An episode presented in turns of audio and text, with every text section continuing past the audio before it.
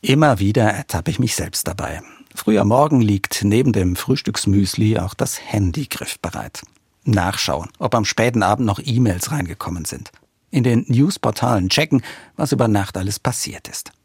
Am Abend dasselbe. Kaum ist das Brot geschnitten und der Käse aus dem Kühlschrank geholt, greife ich nach der Zeitung, die ich noch nicht gelesen habe, breite sie neben dem Teller aus, lese, während ich kaue. Gut tut mir das nicht. Das merke ich inzwischen immer öfter. Weil ich nämlich weder beim Essen noch beim Zeitunglesen wirklich bei der Sache bin. Weil ich die Nachrichten letztlich nur oberflächlich konsumiere, so wie auch das Essen, das zur Nahrungsaufnahme verkommt, die mit wirklichem Genuss nichts mehr zu tun hat. Irgendwie macht das unzufrieden, weil ich doch viel lieber wach und aufmerksam leben will. Aufmerksam für das, was gerade dran ist. Ob es um die Zeitungslektüre geht den Kaffee in meinem Becher oder das Essen, das doch viel zu wertvoll ist, ums nebenbei in mich reinzustopfen.